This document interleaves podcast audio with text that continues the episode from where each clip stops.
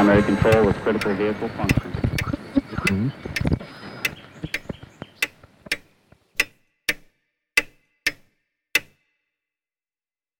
Welcome to Zukunft Denken, Thinking the Future. This is an exceptional episode, not only because of my guest, but also because of the fact that this is the first episode in English in a generally German speaking podcast. I might make the odd exception also in the future. Das ist heute ausnahmsweise eine englischsprachige Episode. Es würde mich freuen, wenn Sie dabei bleiben. Andernfalls geht es in Zukunft wieder deutschsprachig weiter. In today's episode, I'm excited to welcome Sion Lights. Sion Lights is a science communicator who is known for her environmental advocacy work. She's founder of Emergency Reactor and the author of The Ultimate Guide to Green Parenting, the first evidence-based book of its kind. Sion is also an astronomer, and she has given a TED talk on stargazing. On this note, please have a look on the show notes. You will find links and references to all mentioned topics and references in this podcast. She's also the former editor of The Hourglass, Extinction Rebellion's print newspaper, and a former spokesperson for the group. Zion is active on Twitter. You will find the Twitter handle in the show notes. You can also sign up to her mailing list, also to be found in the show notes. The overarching topic of this episode is activism.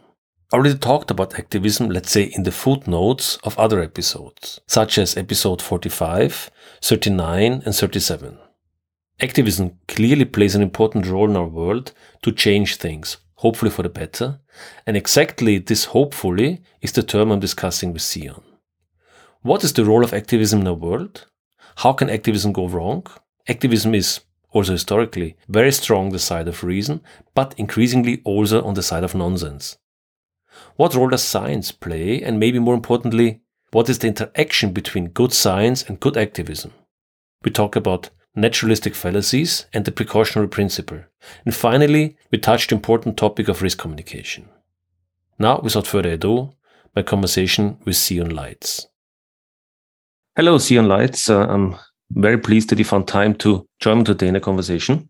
Hello, thank you for having me on. Actually, how should I say, I stumbled upon you over Twitter because you're, I think, in the space of activism for some time. You also have some TED Talks and so on.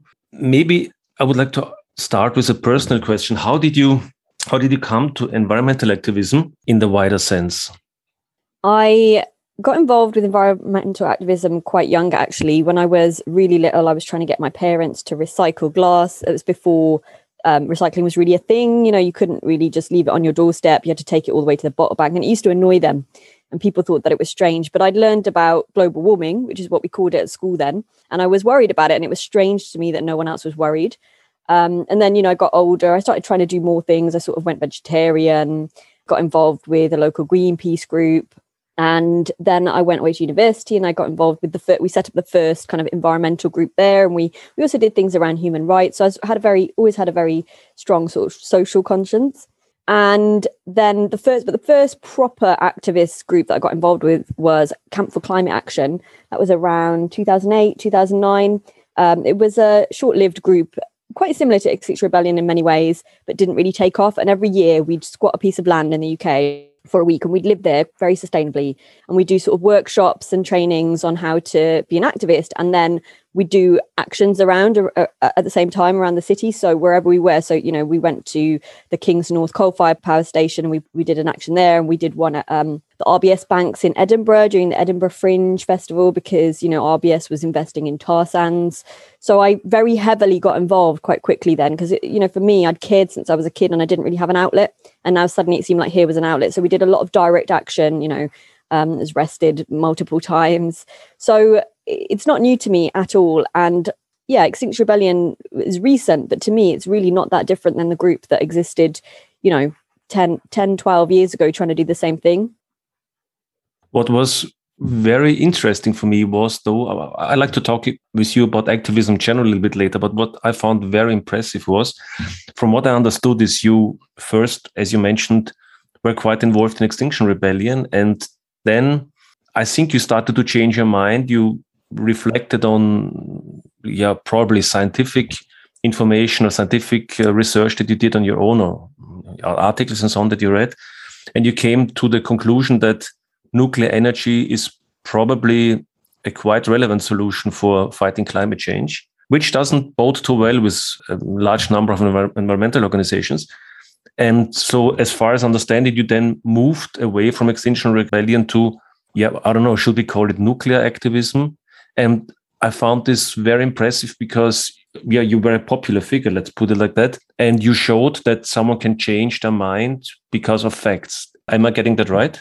That is right, yes. And I would say that pseudoscience is everywhere.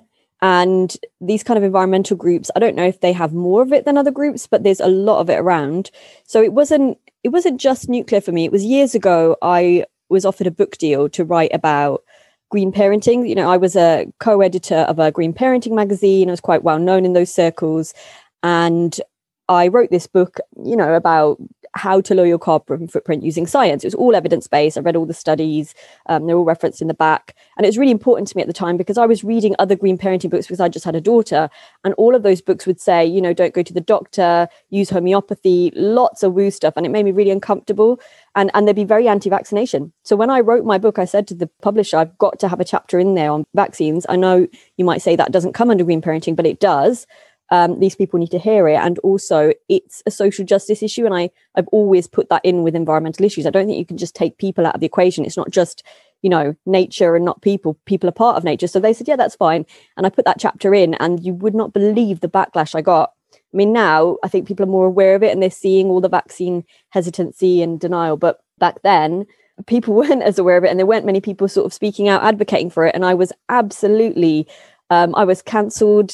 Uh, you know, there were news magazine editors that I'd written for before for free who'd said they would review my book, who emailed me very angrily saying, "You're working for Big Shot Pharma. We won't review this." It was horrible, really horrible, and I I'd never come across that before. But I realised, oh, this is what happens when you have this opinion. So actually, I sort of had started changing my mind on nuclear years before, years before Extinction Rebellion, because I I had been seeing good research and and you know looking into it and thinking about what people were saying and hearing arguments from anti-nuclears that sounded identical to the arguments that I heard from anti-vaxxers, identical in a way that, you know, just repeating the same sound bites, not responding to evidence. And I started thinking maybe there's something going on here.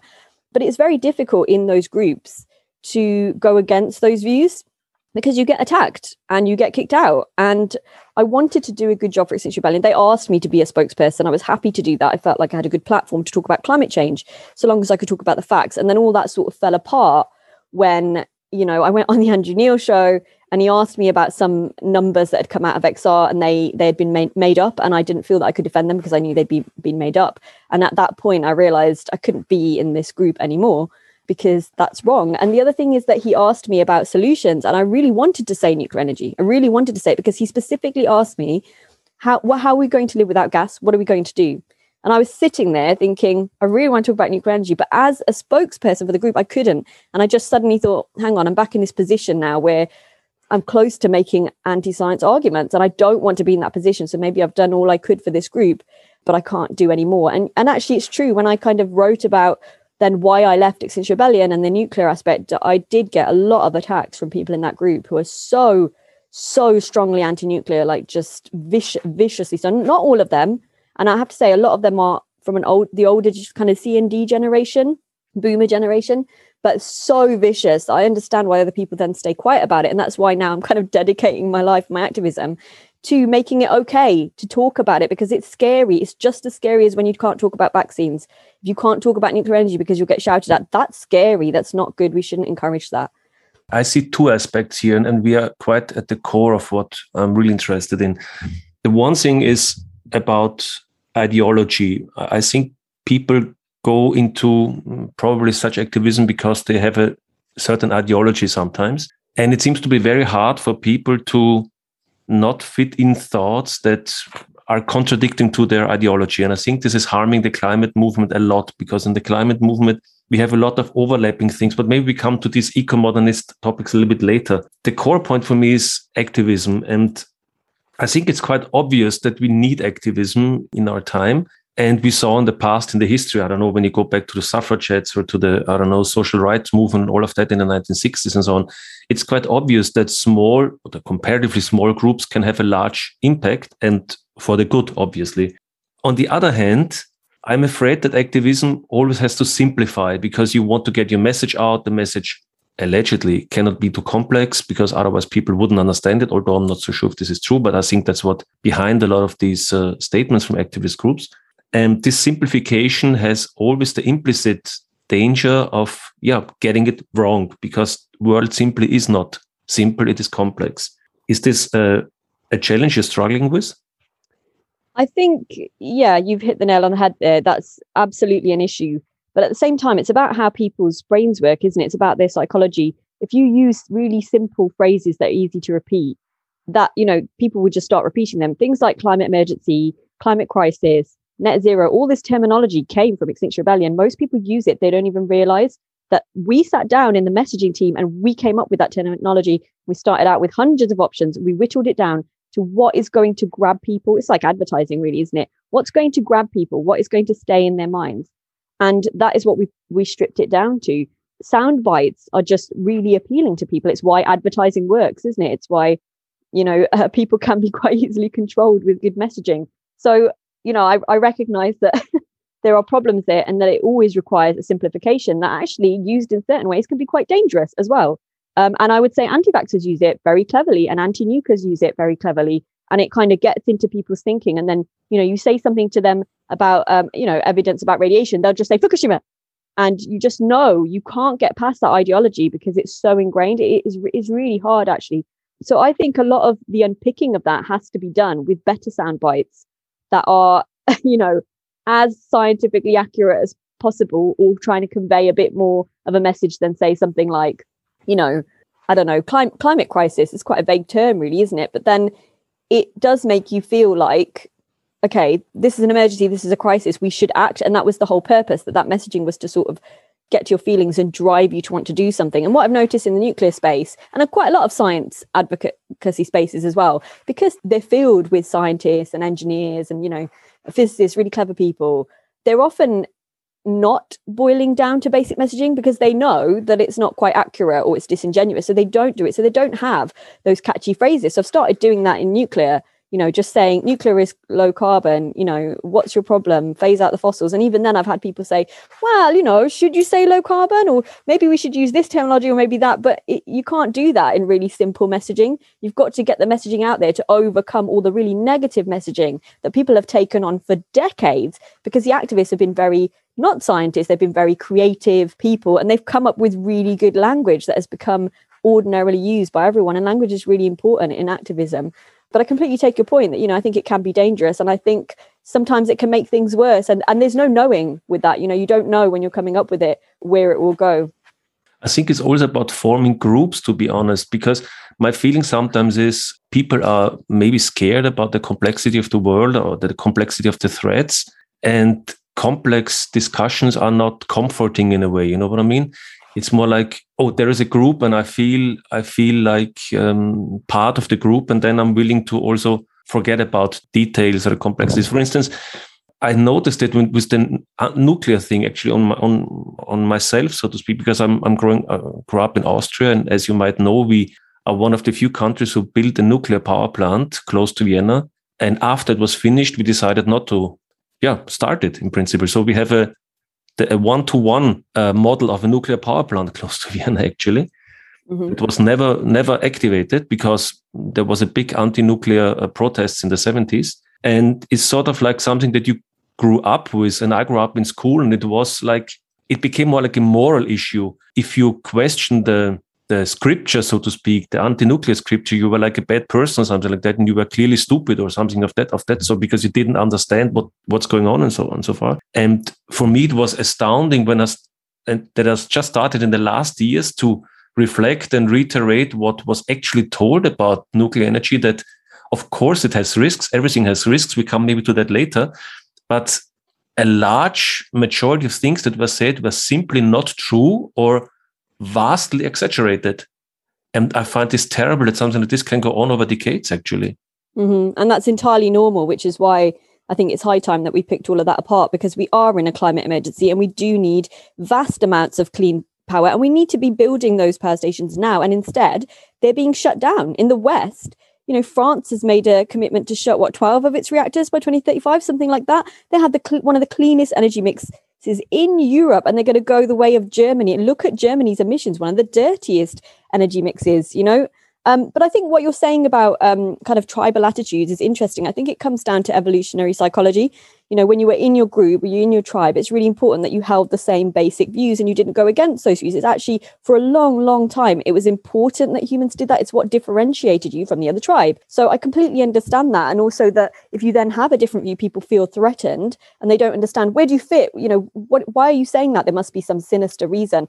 And I think actually we've got to evolve away from that thinking. We've got to just be more rational and reasonable and stop doing that because it is damaging so many things, not just you know people not getting vaccinated but the entire health of our planet is now dependent on us overcoming these ridiculously irrational uh, ideologies and the long the longer you are invested in in a belief the harder it becomes to yeah to overcome it if it's wrong i think it becomes harder to admit that you're wrong Yes. Um, so, because I've definitely spoken to people where you know we've had a good conversation. It seems like they actually are changing their mind, but they really don't want to say that they've changed their mind, or they'll even say, "Okay, I agree with you," but they'll never say it publicly.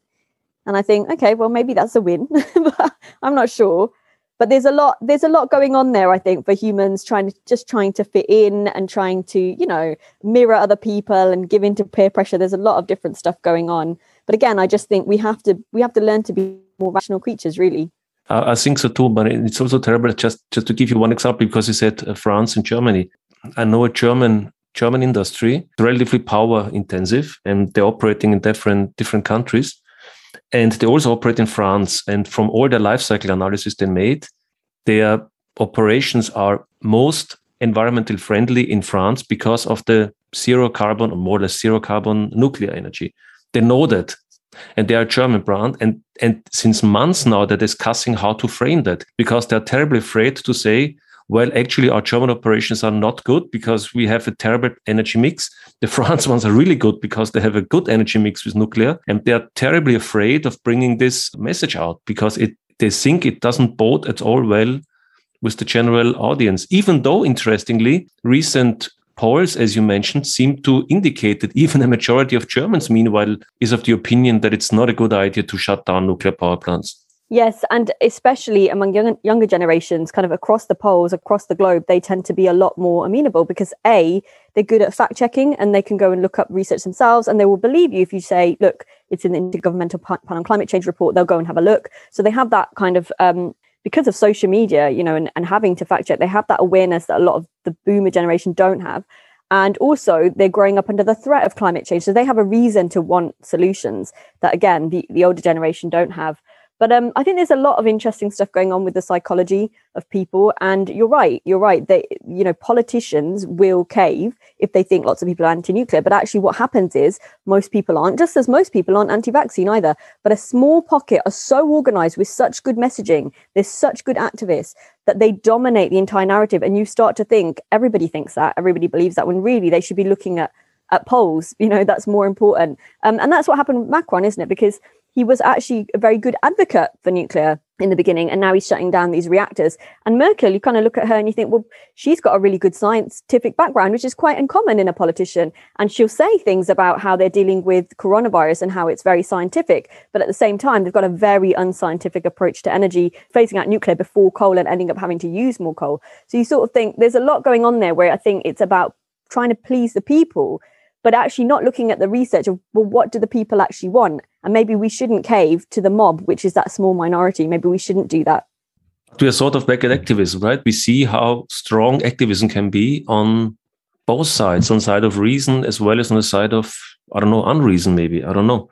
And there's another thing that i observe i don't know what's your opinion about that. In our previous discussion i sort of hinted that i think that you have some a conservative position, which he didn't like very much, I think. But maybe let me explain what I mean by that, because I think it's actually quite interesting. I believe that a lot of people in the left and, and environmental, yeah, environmental movement are quite prone to wishful thinking and in a very interesting way. And they're also interesting, interestingly strong in solutionism. What I mean is like that they have a sort of an utopia in their mind. Like for instance, the renewable energy utopia is like is like something that is clearly uh, the fashion of the day, and they think this is like the clean sun, wind, and everything is clean here.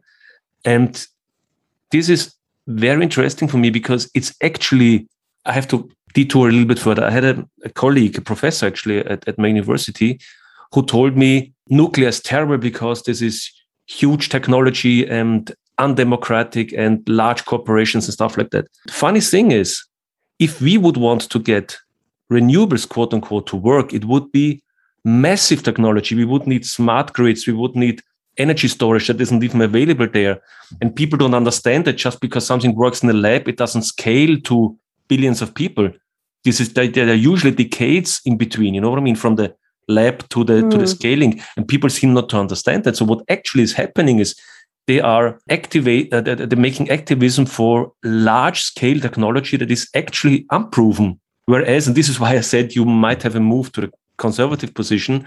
What I meant by that is nuclear actually ripened over the last 50, 60, 70 years. And now is a technology that is pretty reliable. We know it's working. We know it's scaling and we don't want to hear of it. Do, do you get my, my, my, my drift here? Yeah. Yes, I do. I still think there's a lot going on there with nuclear though. And I think that um, there, I think there are a lot of vested interests involved as well with nuclear energy where they don't want it because let's talk about renewables you've, you've mentioned renewables renewables uh, the way some people treat renewables is like solar is the modern day sun god like honestly and i say that of even some of my friends the way that they talk about it the way that they think it will save all of humanity even though it's never been shown to do that anywhere even though germany has spent lots of money on renewables and tried to kind of scale scale up you know the blind the blindness involved with following that is it, it, i find it really fascinating actually and i wonder i wonder where it comes from and if it's just this idea that you know well it comes from because it's to do with the wind and sun. It's natural and it's beautiful and we should worship it. I wonder if it's even as simple as that. But then i think well you could make that same argument for nuclear right? I mean how do you think our sun works? You know what is fission? But then i but i think those things are still more complicated than the idea of a breeze you know or sunshine powering us. And it really has become almost like a religious sort of thinking among some people. And therefore, no matter what facts you give to them, no matter what numbers you show them, they can't see it. They cannot change their minds. And that's actually the biggest barrier to nuclear because then they think, oh, well, you don't need it. So I'm not even going to look at it, even if they're not anti nuclear. But a lot of the people who are anti nuclear, they genuinely believe that 100% renewables will save the world. And unfortunately, you've even got some really dodgy scientists who are crunching out papers claiming that that, that that is possible. I don't know if you're following any of that, but really awful, especially out of sort of Stanford University, these papers coming out. And that shouldn't, that's a failure of science. You know, that's a failure of science. Just like with vaccinations, everybody wants to blame the anti vaxxers. Sure, yeah, okay, that's easy. But there was a failure of science there, right? Because Andrew Wakefield published that paper on MMR saying that it causes autism. That paper was published by the Lancet. How did that paper pass peer review? It only used 12 children. It turned out that he hadn't got permission from the parents to test on those children. A lot of those children already had disabilities. There's numerous things when you look at it. And actually, it was an investigative journalist that went and found that out. As Brian Deer did a whole report on it. It wasn't scientists. Then they retracted the paper. By then, the damage was done. It was too late. And the damage is being done by all of these people who are claiming constantly that there is sufficient evidence to run the world on 100% renewables when actually there really isn't. The basic arithmetic doesn't add up. You only look at something like, you know, David MacKay, so David MacKay's work, and the numbers are there. The numbers don't lie. You know, you can have whatever ideology you like, but the numbers don't lie. And this is a conversation I find myself having a lot. And it's, I would say it's the plate, the space that people will, it's hardest to budge people in. They cannot stop worshipping this idea of the sun and the wind are going to to save us because it's nature nature's going to save us it's it's that simplistic and i haven't i still haven't really worked out a way to unpick that. I think there are two general topics in there. The one is again as you said a sort of naturalistic fallacy which is really surprising because again people as you said oh there's a breeze there is sun this must be natural. But people do not understand that if you want to harness huge amounts of energy from wind and solar you need massive installations, massive installations. You have to fill up countries with uh, wind and solar, and we don't even have nobody in on this planet, as far as I know, has a large scale smart grid operational. So this is all unproven technology. So on the one hand, you exactly. claim on the, on, on the one hand you claim nuclear is so terrible because it has risks, and on the other hand, you propose a technology that is nowhere operational nowhere. I've got have an some- yeah. I've got an even better example. There's a really well known environmental writer here. He's been doing this sort of thing for decades, very well regarded person. He didn't like that I'd started doing nuclear activism. He actually wrote a big article about it, put it on the Greenpeace site. But he wrote a piece in The Guardian. And in that, it's very recent, it was just you know, a month or two ago. And, and in that piece, he said, you know, environmentalists should not be pushing for techno fixes like nuclear. They should not be pushing for them. And in the next sentence, he said, only renewables will get us out of this. And I just was like, my jaw dropped. Are you saying renewable technology isn't technology? And in that same article, he talks about how we need to have these huge grids, you know, connecting everything. And that that's vast amounts of technology. Where are we going to get the resources for all of that? Because you know, and I know, it's far more than nuclear, right? It's far more. And then it has to, re- the the panels and things have to be replaced in 30, 40 years. You know, they won't run for as long as a nuclear power plant. They won't be as reliable. They're backed up by fossil fuels. There's so many things in there. And I just, I, I you know, I, I, how do you respond to that kind of thinking? How do you respond? I tend to think, all right, that's like the fundamentalist anti-vaxxers. You don't, you don't engage with them. You go around because they are. We're always taught in science communication. There's that's that small group that will not change its mind, learn to identify it and ignore it.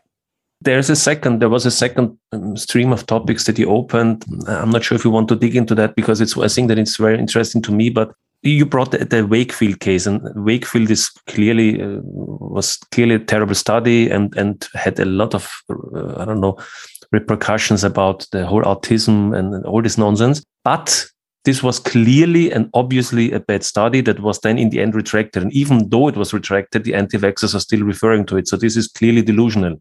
I believe we have a much, much deeper problem with science in the sense that the incentive schemes in science became so strongly dependent on funding, on money, that I see a, la- a- a- increasingly large amount of really, really bad science from rather established institutions, which is, I think, explainable by these incentive schemes. That, that is not to say that all science is bad. Of course, there's a lot of good science. But what I'm saying is, you often hear, and this is why I'm so skeptical about these phrases like follow the science and that stuff. I made an own episode about that because science is messy, science is complicated, and science is also bad on occasion. And uh, and it's not so easy to say follow the science for the numbers because there's a lot of bad science and a lot of bad numbers out there. Yeah, yeah, no, that's true. It's absolutely true, and um, you know, th- there are there are many issues. It's still the best thing we've got. It's still the best. The scientific method is like the best thing, right, for humanity. This is great, but there are lots of human biases in there. That's what peer review is meant to deal with, and I don't think it is quite a lot of the time. Actually, when you look at things that get published, I don't think they're quick enough to retract things. Also, I think once you once it's published, it's just done. So, like with with MMR, I have spoken to anti-vaccinators and I've said, well, you know, actually, you know, are you sure you trust this man who did these things to these children without getting their parental consent? You know, does that sound like someone who cares about children? And, uh, you know, he's struck off as a doctor, all of this stuff. And they would say, oh, wow, that's all a conspiracy to cover it up. That's why it was retracted. So once it's there, it's done. The damage is done. There have to be better checks and balances. There has to be, I don't know, a lot more critical thinking about what gets published and maybe things get published with caveats i don't know. I know there's a good new system that they're they're using at the moment called preprints. I don't know if you've Yes. heard of that. Yes, and yes, actually and i know that that you know it could still have dangers because you might get a journalist writing something about something that's completely wrong. But to be honest i think that happens anyway. And at least with the preprints from my what i've seen people when you've got lots and lots of people you know you think when you put something on twitter and you get loads of people like tearing it apart that's actually really useful and I think that's actually really good because people it is working and people are picking out things Yeah. because there's so many of them and they they are sharp and they are paying attention. So maybe that will help in some ways to improve that process. But we really have to do better. We really have to. Definitely. And I, I find this all the time when I speak to scientists. I speak to scientists all the time as part of my work.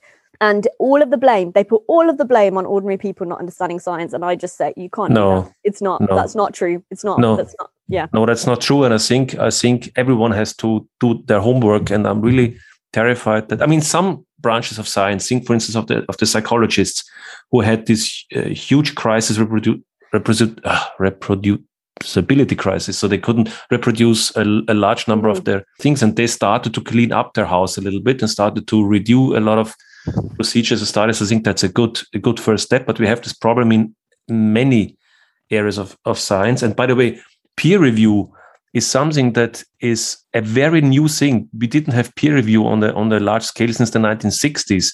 Mm-hmm. So, um, peer review is, I think, the, one of the most overrated things that is actually um, what I would call a general scheme that we observe in management and politics, what I would call fear driven management. So you are afraid to make a decision and you try to find justifications for the decision. You know what I mean? Because in mm-hmm. the past, you had, think of uh, like uh, scientific journals like Nature. Nature had an editorial board and they actually discussed submissions in the editorial board to say, okay, is this good? Is this not good? So they they made a decision because that's you're you're a magazine you're supposed to make the decision mm-hmm. and i think they are afraid of they're more and more afraid of doing so and then let's do peer review and peer review at best filters out the absolute worst stuff but still it is prone to a lot of other systemic errors uh, circular referencing and all such stuff so i think we really have to clean up a lot in the science field as well mm-hmm. absolutely i mean it's something i talk about a lot people do get very um they get very, very upset about it, very protective. But we have to recognize the sheer number of times that we failed. We failed. We've not been good communicators. And actually, the communication thing has really only taken off in the last sort of decade. Now, more and more, you know, university departments, even government bodies will have, you know, someone working in a science communication unit because they realize that otherwise they're sending out these really complex bits of data to journalists and journalists don't have any science training usually even even science correspondents won't necessarily and they will accidentally or on purpose because it makes a better story misinterpret and misrepresent the evidence that you've given them. And that can also be very dangerous. And we see it happen all the time with vaccines gmos you know everything 5g how these things spread. And now you've also got the rise of social media. So you've got just ordinary people with no journalistic training or anything. So no ethical standards necessarily going and making a youtube video um, I think there was one on the new coronavirus vaccine, wasn't there, on one of them? And it was so quickly amassed millions of views. I didn't watch it. It was taken down by the time I'd heard of it. But people watched it and believed it, you know. And then when it was taken down, they said they're covering up a conspiracy. It's so hard. And I think that's a, a new challenge that we're going to have to deal with, actually. And I don't think that the people who are running these sites like YouTube and Twitter really understand the repercussions. I mean, look look on Twitter. I see people with huge accounts, huge accounts, sometimes writing something so scientifically inaccurate and so irresponsible, but there's no way to report it. If you go through report option, there's nothing to say. This is an absolute lie. This person's got a blue tick. This needs to be taken down, and it does. It doesn't get taken down. It say I saw a, a celebrity posting anti-vax stuff just recently, and there was no way to report it. This is really dangerous, and they have to get their acts together. I don't know what that process is going to look like but it's all feeding into the same issue that we've had for a long time. And i saw someone make a joke onto it yesterday saying that we went from like you know industrial age or whatever te- technological age and now we're in the dunning-kruger age. It did make me laugh but i kind of thought actually let's be fair for a minute. We used to be worse we used to not have the scientific method. You look at things like medicine, the, the things that doctors used to do to people, you, you, know, the superstitions people had. We used to be much worse. Science has made all of that better, really has. Well, in many I think areas. It, I think it's fair to say before then, let's say 1900, it was better not to go to the doctor or to go to the doctor because exactly. of the Horrific. amount yeah, uh-huh. of, of, the damage they inflicted to a lot of people. I would like to sort of close the activism topic with one question. There is activism has a start, but activism often doesn't have an end. What I mean by that is there is a rather harsh quotation from Eric Hoffer, who was a philosopher, who said, Every great cause begins as a movement, becomes a business, and eventually degenerates into a racket. Okay, that's a bit tough, maybe, but I think we see every organization, as, as, as soon as you found an organization for a good cause and, and, and a reasonable cause, every organization tends to start developing strategies to keep itself running. That's an organizational phenomenon, not, not only in activism, everywhere. Companies, departments of companies, uh, administration, and so on. So I see the threat in activism that you actually more or less reached your goal, but I don't know, the organization is running, the money is, is that you know, you you got good in getting money and all of that, and let's keep it rolling. So maybe the question would ask want to ask is should you not define a stopping condition when you do activism? You know what I mean? As soon as we reach this and that, actually our goal is achieved? Well, I think this is just far more complicated than that because what are the goals of any activist group? What, what were the goals of Occupy? Occupy came out of nowhere. It was just a bunch of students, wasn't it? They didn't expect it to take off. They didn't have any strategy. It took all around the world, and then it fizzled out. What did it give us? Really, did it change anything? It did. It did. The messaging was good. The messaging is now, you know, that one percent. Everybody uses that one percent that came from Occupy. What were their goals? Did they achieve their goals? Not really. I don't think. Extinction Rebellion, they had three demands. Did they achieve those three demands? No, not really. If you look at the three demands, uh, none of those demands uh, were achieved. None of those three demands, but the goal of getting climate change on the agenda and pushing for some kind of action on it, I would say that was achieved. However, if you speak to most activists in Extinction Rebellion, they will say, no, we haven't achieved it because nothing has changed. You know, they're setting targets, but nothing's actually changing. Whereas I think, because I was talking, you know, I was doing this 10, 15 years ago, I have a, you know, a, a broader perspective than they do. I think lots has changed because when I was doing this 15 years ago, I was just called an eco terrorist you know, and I was just treated horribly. And why is she doing that? No one cares about your issue. Anyway, global warming isn't real. That's the sort of stuff people would say to me. Whereas now, most people do accept that climate change is real and happening. Most people do want action on it. The polls show, even during the pandemic, in this country at least, consistently people are still concerned about the environment and climate change. They still want to see action on it. All of those are phenomenal things that I think came out of Extinction Rebellion, Fridays for the Future, and obviously Greta. But Greta, you know, was involved with saw right from the beginning before anyone knew who it was and it was just a small group met in trafalgar square. She came down and spoke at this little rally. She took that messaging of climate emergency and things from us. So huge powerful impacts that i think have been very good in the world. But in terms of meeting their goals they don't feel they have. They're not going to back down. They're not going to stop trying to achieve those goals because that's their end game. But i would look at those goals very carefully and i have done since more so since i've stepped away and been able to sort of you know really think about it. And i think they're they're rubbish. I think they're rubbish goals. I think they're not they're not scientific enough. They're very vague. Messaging can be vague but when you have goals they've got to be measurable. You know they've got to be scientific. They've got to be based on something not just we want you to do x. How about we want the emissions to drop by this much by this year? We want to see a plan to yes. see that that's going to happen. And actually, we kind of need that leadership because even our world leaders, at least here, you know, our government's not very good at doing it. So we kind yes. of could do with that direction, but they're not doing that. They're very vague. They're pushing for vague things and then feeling that they're not getting anywhere. And in some ways, it probably would be better for them to just fizzle out. But I also think a lot of these movements never truly fizzle out. I think they sort of go dormant and they come back as a different iteration. I really think Climate Camp so similar to Extinction Rebellion in many ways, and a few of us from th- that group are still floating around. Occupy as well, you know, go, leading into things like Black Lives Matter. There's a lot of crossover, but the groups sort of go away, lie dormant, and then come back with something fresh.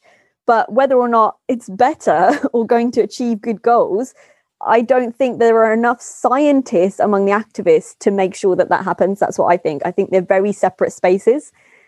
Um, and I think that's a big problem, actually. I think the, the, the activists, let me give you an example. Activists, you know, I've been on so many incredible rallies. I've sat in trees to stop them being cut down. I've done every kind of activism you can imagine over the years. And, you know, they're always fun places. There's good music and it's bright and it's colorful and people are friendly and people will come and make you a, a vegan tea and like make sure you're right and they'll, you know, get you some food and it's it's lovely, beautiful atmosphere.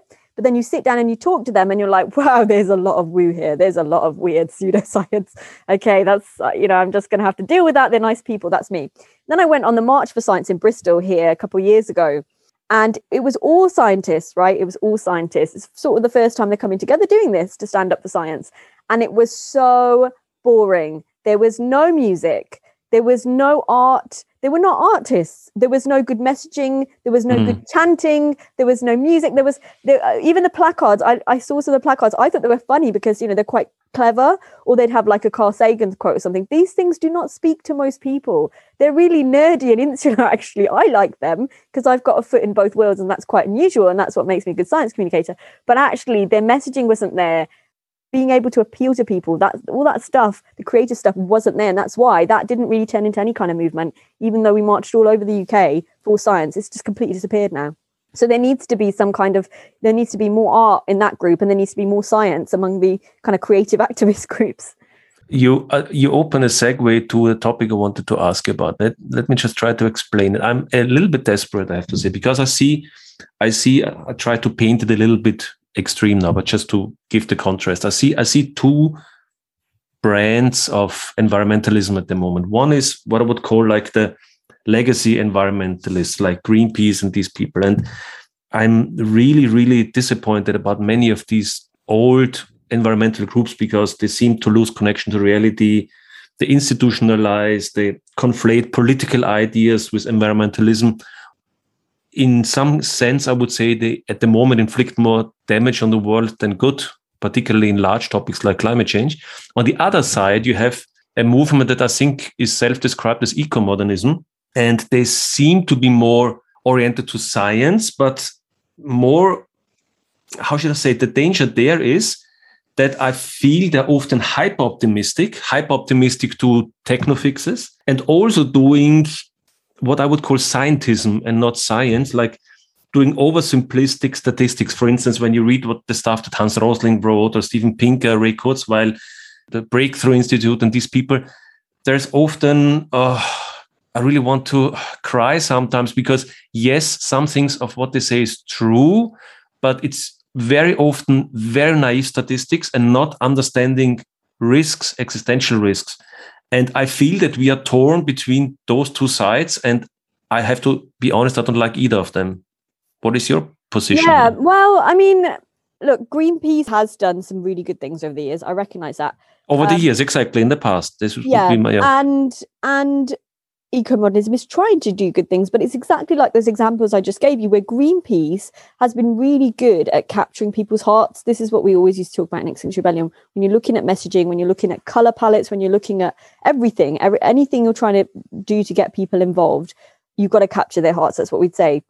And it's very unscientific but you know it's appealing to it's appealing to very simple human traits and that need for community and the need to have joy with people and listen to music or you know colorful branding and all of that stuff and clever clever catchphrases. Then i look at eco-modernism and i think that's what it's missing is the heart right? It's just it, it's completely missing that. Who are these people? What do they really believe? You know te- technofixes can't have a heart. To talk about nuclear as a technofix i tend to talk about exactly the same things i talked about in extinction rebellion which is my worry about the state of the planet my worry about energy poverty, my worry about air pollution, climate change, all of that stuff. And then I say, and here's a solution. It could be spinach for all I care. And then I would advocate for spinach, but it's not. It's nuclear energy and it has, yeah, some people have hangups about it. But I understand those hangups because I come from a community which has bred is where those hangups are bred. You know, I was, you know, you talked about living next to that power plant and, and those sorts of things. I was only ever exposed to this thinking for most of my life because I was always in these communities.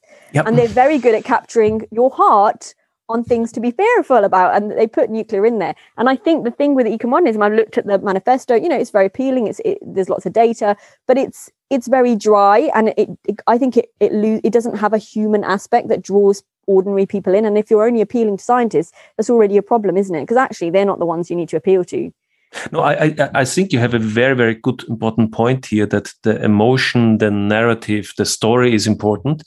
I absolutely agree here. But my point with the eco modernists was deeper in the sense that they claim to do science and be science based, but actually they are simplistic. When you just, I give you two examples. For instance, Hans Rosling has this book where he explains how everything gets better. Uh, uh Pinker in the same in, in the same manner. Like I know getting numbers from the last hundred years and on how how we improved uh, how we improved poverty, for instance. And then when you dig one step deeper, you realize these are simplistic, naive statistics like these two dollar per day poverty indicators, for instance, where everyone who is researching poverty will tell you two dollars per day is is idiotic. That is that this is not a good indicator. And we still have large numbers of people who are hungry, right? Who who are have a mm-hmm. hunger problem. So no, this, the, the story is not as simple as Rosling tells it. And it's definitely not as simple as Pinker tells it because they make some numbers but don't understand that while the risk of a conventional war might have been lower to the average person in the West, the risks of nuclear war, of existential threat by a cyber war or by drone wars and so on is in a completely different range. Or as one of the breakthrough institutes brought the idea up, well, so what climate change we will be able to adapt and stuff. And Bangladesh should, should check out what Holland did. Clearly not getting the point that Holland is a rich country, has hundreds of years of experience and an entirely different coastline than Bangladesh has. So my point is it's not even scientific in, in many cases. Yeah, okay. Well, I mean, I haven't looked that closely, but the reason I haven't looked that closely is because it's lacking anything to draw me in. um, and okay. it kind of, uh, it's a sort of thing people think re- would really appeal to me. But whenever I've read anything, I think this is probably some of what you're saying, where I think also a lot of the arguments are in a vacuum, and I don't see things like that. I'm looking at a broader, kind of wider picture, and I don't see that in the eco modernist thinking. And I know that there are efforts now to kind of revive it, you know, because there's been a lot of questioning. Well, why didn't it take off? Why hasn't it been popular?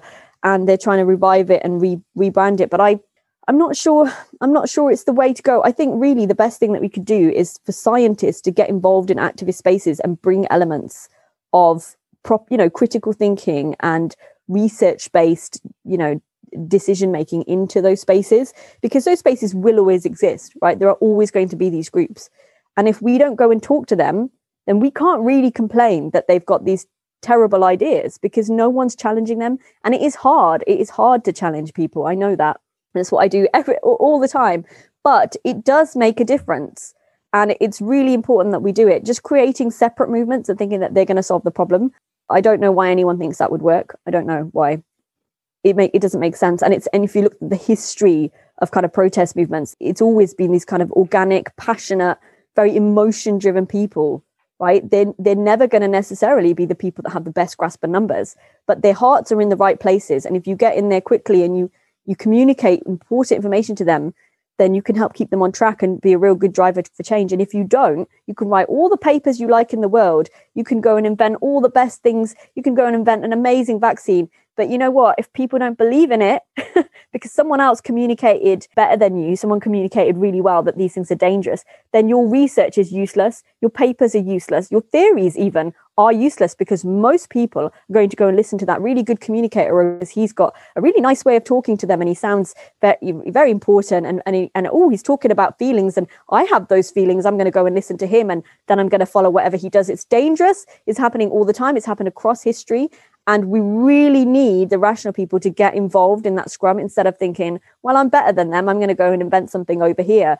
And we've got to recognize that intersection between actually that data can become very quickly meaningless, right? Look at GMOs. If people are going and slashing down the crops, it doesn't matter if you're creating this amazing rice that's going to help children with vitamin A deficiency. It doesn't matter because there are no crops. If you create the vaccine and people don't, uh, uh, there isn't high enough uptake, there's no immunity from it. You know, I know you're nodding your head and I know they sound like obvious arguments, but you would not believe how many scientists who don't see that. And I have to convince them. And I even had one scientist say, well, my research is fine in my lab, Zion. And I was just like, I gave, I had to give him a specific example where that might not be the case. And he was completely, had never even thought about it. This is the lack of creative thinking, right? Never thought about it. And I said, all you need is some activist somewhere to think that and then go after you or your research and have a little following. And that's it. That's the future of humanity right now. I see it all the time when you talk about energy and climate solutions, all the time. And it's dangerous and we have to challenge it. And we're not going to do that by just trying to create our own little theories over in a nice little safe corner where everybody thinks like us. That's not how things change. We know that. That's not what activists do, is it? They get right under your skin and right into all, all of these different spaces. And there's got to be some of that kind of, um, you know, passion amongst the people who understand the numbers, frankly. This brings me to a rather concrete question, a follow up question, if you will. One thing that I feel is extremely poorly communicated is risk. And uh, let me give you one example. We, we can stay in the nuclear space. Like what I feel regularly happens in public communications of anti-nuclear movements, but this is also happening with other other science-based uh, problems. Like what happens is like this: someone says nuclear power poses a risk, which is true. Every technology has a risk. Okay, so nuclear power poses risk, correct? Yeah, and mm-hmm. then we we follow from that. We we must not use nuclear power because it has a risk.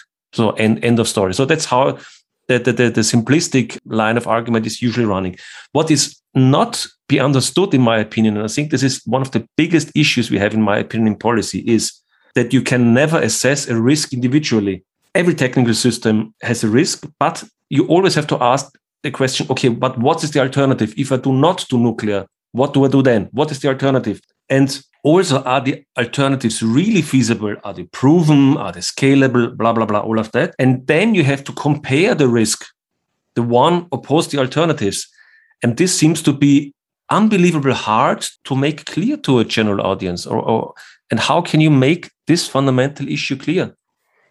Yeah, but um, what I would say about risk communication, we studied this on my master's in science communication, and it's actually very difficult. And in some ways, it's counterintuitive. So, actually, sometimes giving an example of something you consider to be a similar risk isn't useful at all to the person because so much of it depends on what their life experience has been and making the wrong appeals can actually just make them hunkered down even more into really awful um, risk assessment.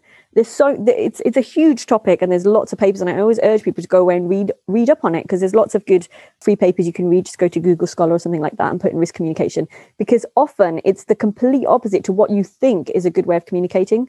So even like I've seen this with nuclear, someone will say, "Oh wow, you know, um, but but you know, something else is just as dangerous." I'll give an example. Something else is just as dangerous going going on a flight to see people somewhere or something. And I'll say, well, you know, that's a completely different thing argument because maybe they're going to see family or they're going to, you know, they're, they're deeming that as a necessary thing in their lives. You can't compare that to something that they don't think is necessary because nuclear living. nuclear for them is not necessary because power exactly. comes comes out of exactly. the socket, right? Exactly. Yeah. So you're mm-hmm. already missing. You've got to go way back further than that. You know, and I have made the point to people where I've said, well, you know, when they talk very specific things like radiation or something, you know, I might say, okay, but let's talk about getting in a car. You know, car there's a lot of risk there, blah blah. But again, people see that as a necessity so they do understand there's a risk, really. They're just willing to live with it. So a lot of it comes down to necessity. A lot of it comes down to your own social conditioning. Some of it comes down to the culture and what you culturally believe in terms of risk, which is different. That risk assessment isn't different, right? In different cultures, in some cultures, they'll eat foods that have a risk of, you know, if that food's not cooked properly, you might die. Over here, that's seen as very risky. We wouldn't do that, you know. So there's so many factors at play. It's actually very difficult to do really good risk communication. The only way to do it is to get your sort of demographic, work out what those intrinsic values are, and appeal to them on that basis. There's no way that a broad messaging will work, which is why it's, you know, there's a lot of fails, failures here in communication from really well meaning people because they're making so many assumptions about these people before gathering data on them. And you have to have that data. And we say this in science communication there's no public, there's no general public, there are publics and there are different publics depending on what it is your what issue it is you're trying to reach them on and sometimes we also use terminology that sounds good but is in the long term very confusing. Like for instance in the european union the precautionary principle is a is, is a term yep. that is even even in the laws and so on. But the problem with the precautionary principle is that it is actually everything and nothing. Because if you if you if you take it literally you cannot do anything anymore because uh, you can never prove that something is safe in the long term. You can never do that. And, and, but it sounds very good, right? To a layperson, it sounds, oh yeah, we have to be, uh, we have to take precautions. It, so, it sounds very reasonable, right? But already the, the next steps are entirely unclear, right? Mm-hmm. Yeah, I always say people should apply the precautionary principle to the precautionary principle because I've seen it thrown around, used for all to justify all kinds of things, and it's everything or nothing, right? You can, yeah, yeah, yeah, yeah. I agree. And again, no, that's it's quite good messaging. I've seen people use that in Extinction Rebellion and and they apply it and they apply it and it's it's quite clever messaging. It does it sticks in your head and, and you end up saying it yourself and think, oh, where did that come from? It's because they've really they've taken that on board and they've really hammered it home in the messaging. But yeah, it's a shame when it's used in policy, you know, it's a shame when it's it's used at a higher level. But I, again, I think there's just a lack of people with a good grasp of numbers in those places. You know, it's very uncommon to have a politician with a scientific background. It's very uncommon. They have advisors, sure, but even then, you know, is that advisor a good communicator? Are you understanding the basics of what he's communicating? Actually, quite a lot of the time, no. You only have to look at the way that our government here in the UK has dealt with mask wearing or not mask wearing, or you know, two meters apart or is it one meter apart? It's absolute shambles, and it's actually really sad. This is, but it's actually really sadly eroded people's trust in science because what they've said is the scientists don't know, and I'm going, hang on, hang on, that's not true. You look at what the advisors were saying very clear the problems came from the politicians not understanding that research and then saying one thing and then changing their minds and saying another. And also, they blamed it on scientists. They said, oh, well, the data's changed. No, no, no, the data didn't change. There were things at the beginning that we weren't sure about. Sure, we weren't sure about masks. That came in later. But once it came in, it was there, it was clear. And it was like, oh, well, we'll introduce them then, but in a week. Well, why would you do that? Why would you wait a whole week? Is it is it serious or isn't it serious? That's that's what people were starting to question, and they were getting very um, you know, dubious about it, understandably, because the communication was so poor. But that did come from a basic lack of a grasp of science, like a really basic, like that, not understanding the scientific method, like not understanding the process. That's how basic it is. Yeah, I, I agree with you, but with a caveat, because I think we also see a significant, uh, uh, how should I say, problems in traditional organizations like the WHO communication of the virus in the beginning, what Fauci said in the US, they also, and these were the science advisors, they said no masks cannot work. So we we we have a conflation also in this of, of truths and facts and not understanding risks, not not understanding yeah, existential yeah, sure. risks. We But had think- people who yeah. talked about uh, about evidence based stuff, Yeah. which was entirely idiotic at the beginning of a pandemic and so on. yeah So- but i think i think that's a difficult uh, that, that's true of this example because it was difficult because we didn't know a lot about the coronavirus. But if you look at things if you go right back and you look at something like bse do you remember the bse crisis? Yes. uh, the evidence was there and Okay, the yes. communication was a complete shambles Mm. complete mess really awfully done. And you look at it now and you think what were they thinking? Of course that was going to enrage people and confuse people and all of the things that happened were going to happen because that communication was terrible. And you think that that would have gotten better now and i'm not sure that it has actually. I'm not sure that it really has. And until that changes it's going to be a problem. People need very crisp clear communication on these issues. And it's very hard to find that. Then you then you see someone in trafalgar square spouting out nonsense about vaccines. Hey guess what? He's got really clear communication. Doesn't matter to me that it's made up. It's very clear and i understand it. And he's very passionate and he's talking about things that appeal to me. I'm going to believe him you know that's the danger and that is what's happening. And that actually that did happen the other day that they had a anti-vaccine rally in trafalgar square here. Zion, I'm really, I have to say, I'm really impressed about the work you're doing. And I, I, I started, and also really the fact, because I find this really, really impressive because not, uh, you don't see this often with people who have some public exposure who say, you know what, I learned and I, I, how should I say, I informed myself and I changed my mind because of reason one, two, three, four, five. You know, this is very rare, and I find this is an extremely powerful example. And I started started our conversation with a personal question. I would like to end it with a personal question because I observe a lot of people who work in the environmental space or who are concerned about the yeah problems of a time that these can feel overwhelming and they feel like how can we how can we even get up in the morning you know considering what's going on everywhere can you because you you seem to be such a such a powerful person too can you give us some i don't know some positive message also like what makes you get up in the morning and what makes you positive that you can change something to the good Well, I am a very lucky person. I'm a very privileged person in many ways. I wake up in the morning and if I want to put the light on, the light comes on. If I want to have a shower, the water runs just fine. If I want to eat something, I can eat whatever I like. I can go to the shop. I have easy access to food. I don't have to carry water home. And I think a lot of these points, you know, we take all of this for granted, right? We take this for granted in the kind of wealthy, developed nations. But let's be honest, billions of people don't have this billions of people don't have this and i come from people who migrated here in the 60s who came you know a really poor village in the punjab and they don't have any of these things and they cook over a little stove and it they're coughing because it's just like you know they're just burning wood or whatever they can get hold of coal maybe and there's lots of respiratory issues. It's very smoggy. They have a low life expectancy. They have lots of health issues. They don't have access to any of the things i've just mentioned. They don't have access to medication. They don't have access to hospitals. This is billions of people in the world live like that and i'm aware that those numbers are changing and that it's better than it's ever been and i think that's a really good thing and that generally humanity is going in the right direction. We are trying to lift people out of poverty. We are trying to solve some of these problems. But then you look at climate change and you think okay but here's a way that things are going to get worse. So for, actually for a long time i wasn't very positive. and when i was in extinction rebellion especially at the beginning i was starting to think i've been doing this for a long time and actually there's just going to be more suffering and things are going to get worse you know but I've never really forgotten that privilege and how lucky I am. I can get up in the morning and do pretty much whatever I want. You know, I choose what I have to eat, I choose what I wear, I choose where I work. These are things that most people don't have. They just don't have those things. Even in developed countries, they don't have a lot of those freedoms that we have. And I think it's really important to hold on to that and to remember that.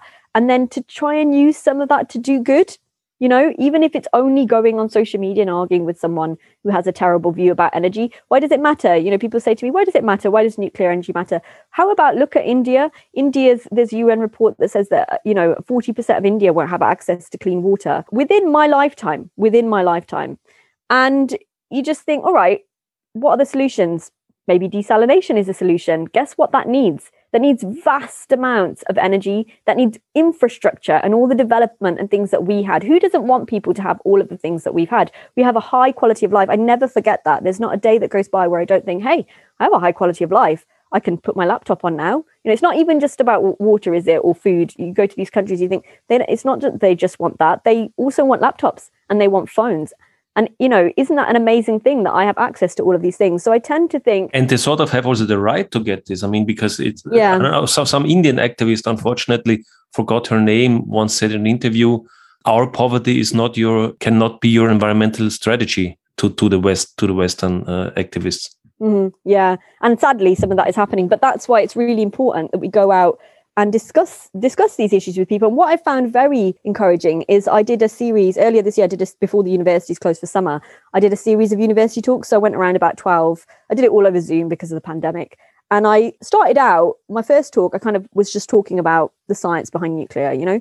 But when I got to the questions, all the questions were about my story. And obviously, I know this as a science communicator. So much of it is storytelling, weaving the facts into storytelling. But what I found really promising was that all these young people, they already care. They know they need lots of energy because they're growing up in, in a very technological era, right? They know that poverty is bad. They don't want poverty. They want to do something about it. And they care. And they care about climate change so deeply. And they're so worried about it. But what they don't have is the solutions. So if you offer them a solution, like nuclear energy, they just pounce on it. And I find that really promising because at some point they are going to be the politicians and the CEOs of Greenpeace, right? It's just that, you know, maybe we don't have that much time to wait. But in the meantime, then I changed my talks and I started adding more in there about, you know, just showing pictures of my family in the Punjab, showing a bit about, you know, what it's like there. And they were so easily swayed by it, like so easy, just like, yeah, we knew this, but just thanks for putting it really into a context that we understand. And what that made me realize is that actually the good communication is not that difficult. The problem is that there's a lack of it. That's really good news because that means if people go out and do it, that's going to make a difference. So actually, if you're complaining and you feel depressed and you're not doing it, you're kind of part of the problem. The best thing you could do is find a way to do it, whether you're writing a you might be writing blogs about things, or you might just be on social media discussing these topics with people and getting these new ideas out there, using terms like energy poverty, you know, changing the conversation from where it's been for decades you know, where nuclear is bad to a good place where actually abundant energy is a good thing to aim for, right? We're always going to use lots of energy. We're very good at finding new ways of using more energy. Look at cryptocurrency. That's not going away. We've got to find better ways of doing this. And actually, if you want to tackle things like po- poverty, that's the way to do it. That's the best way because how did we develop all of our infrastructure in this very privileged world? Well, we did it by burning lots of fossil fuels, right? Which had some bad repercussions, but we use vast amounts of energy. And actually, this is a really easy argument to make. I've never, I've never heard anyone disagree with it. The only disagreement I've had is from kind of the Malthusian types who say, no, no, no, we should all just live with nothing and go back to nothing. But when I say to them, is are you saying that we should not power hospitals? They have no answer because they don't actually want that. Even deep down, they don't want that. They think, oh, hadn't thought about that. And I say, yeah, because you're privileged and your hospital will have its power running 24 7. Guess what? A lot of the world doesn't have that privilege. And it's really a good way of appealing to people because they do think about it and i you know i think it is doing good in the world so i'm happy i'm happy i'm happy to do it it is hard work and it is challenging but it, it's if it's making a difference then it's worth it isn't it Zion, thank you so much for the conversation. I really wish you all the best for your activism in the future and, of course, also for your personal life. And thank you very much. thank you